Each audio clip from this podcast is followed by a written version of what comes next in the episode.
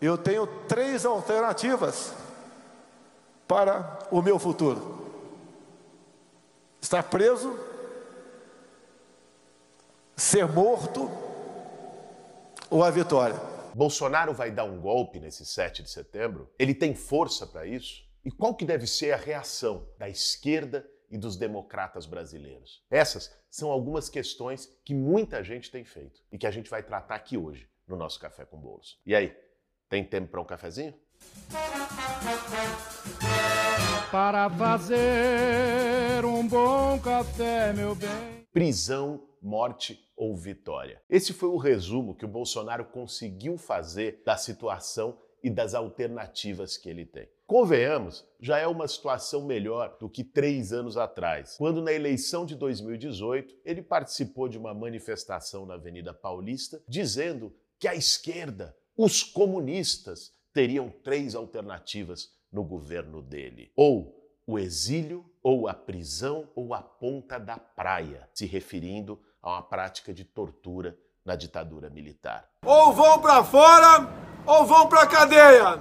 Esses marginais vermelhos serão banidos de nossa pátria. Vai tudo vocês para ponta da praia. Hoje, as três alternativas se voltaram contra ele próprio. Na verdade, essa tentativa dramática de intimidação que o Bolsonaro fez, tentando se mostrar forte, imponente, revela o seu desespero. Bolsonaro está no pior momento do seu governo. Tem uma aprovação de 25%. O Brasil enfrenta, além de 580 mil mortos, dos quais ele é responsável, e a sociedade percebe isso, uma crise econômica brutal. A inflação lá em cima, gasolina a sete reais, botijão de gás a mais de 100 reais, pessoal não conseguindo botar feijão, arroz, carne na mesa. A situação dos brasileiros, essa sim, é dramática. E além de tudo, o Bolsonaro está vendo a CPI no seu encalço, chegando cada vez mais próxima. Primeiro,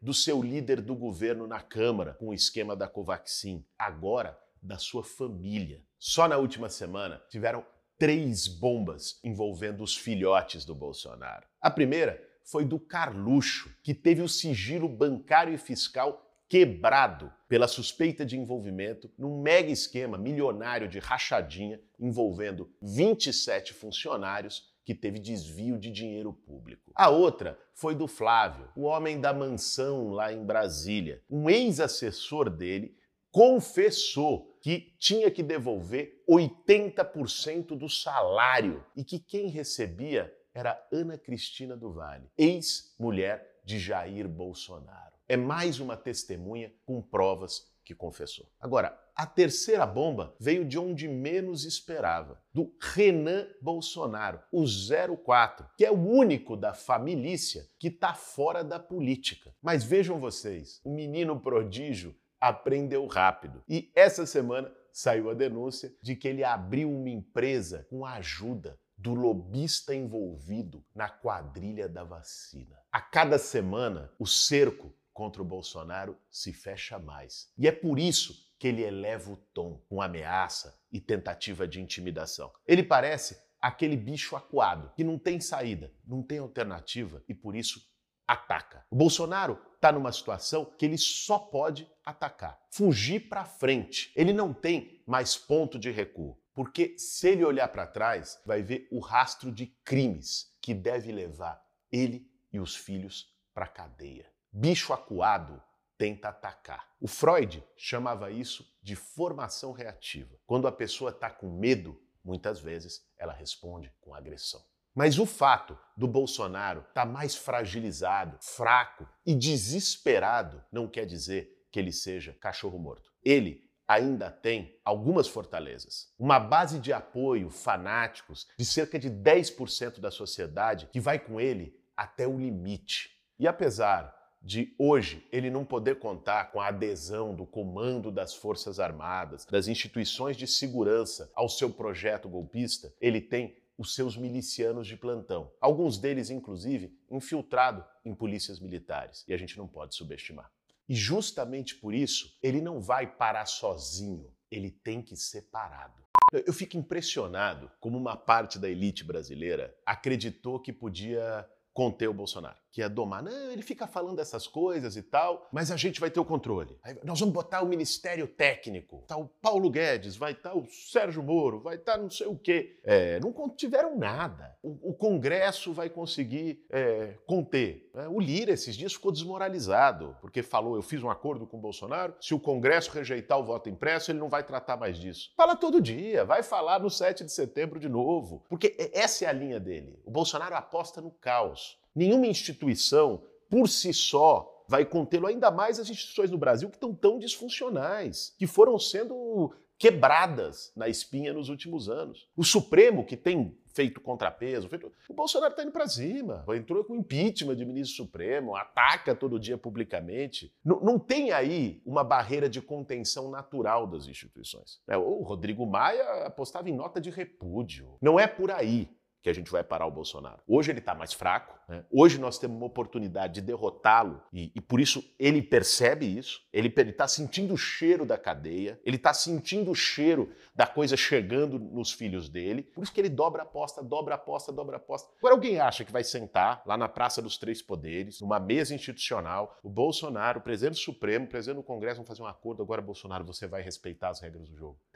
Alguém acredita nisso? Que ele vai fazer isso? Ele pode até assumir como assumiu outros 10, mas não vai. Ele não tem outra alternativa a não ser ficar fugindo para frente. E por isso nós vamos ter que parar ele. Assim, o, o, nosso papel é barrar. Se o Bolsonaro não for barrado, ele vai continuar indo. Até que seja alguém que fala: para, bicho, acabou para você aqui, é fim de linha. Se não tiver isso, ele vai continuar indo. Então, é por isso que é uma responsabilidade nossa, enquanto sociedade, de resolver essa parada. É por isso que é tão importante a gente estar tá nas ruas. Sempre que os fascistas tomaram a rua só para eles, deu problema. Lá em 1964, poucos dias antes do golpe militar no Brasil, teve a Marcha da Família com Deus. Foram milhares de pessoas defendendo intervenção contra João Goulart, uma pauta ultraconservadora. A esquerda, os movimentos sociais não reagiram a tempo e teve golpe. Mesmo com Hitler na Alemanha, Mussolini na Itália, eles sempre tomaram as ruas antes de tomarem o poder, com seus milicianos, com o Partido Nazista Alemão e o Partido Fascista Italiano. E mesmo Bolsonaro, no ano passado, no início da pandemia, quando eles começaram a fazer manifestação todos os domingos e a esquerda estava fora da rua, vocês vão se lembrar, teve episódios inacreditáveis. Agrediram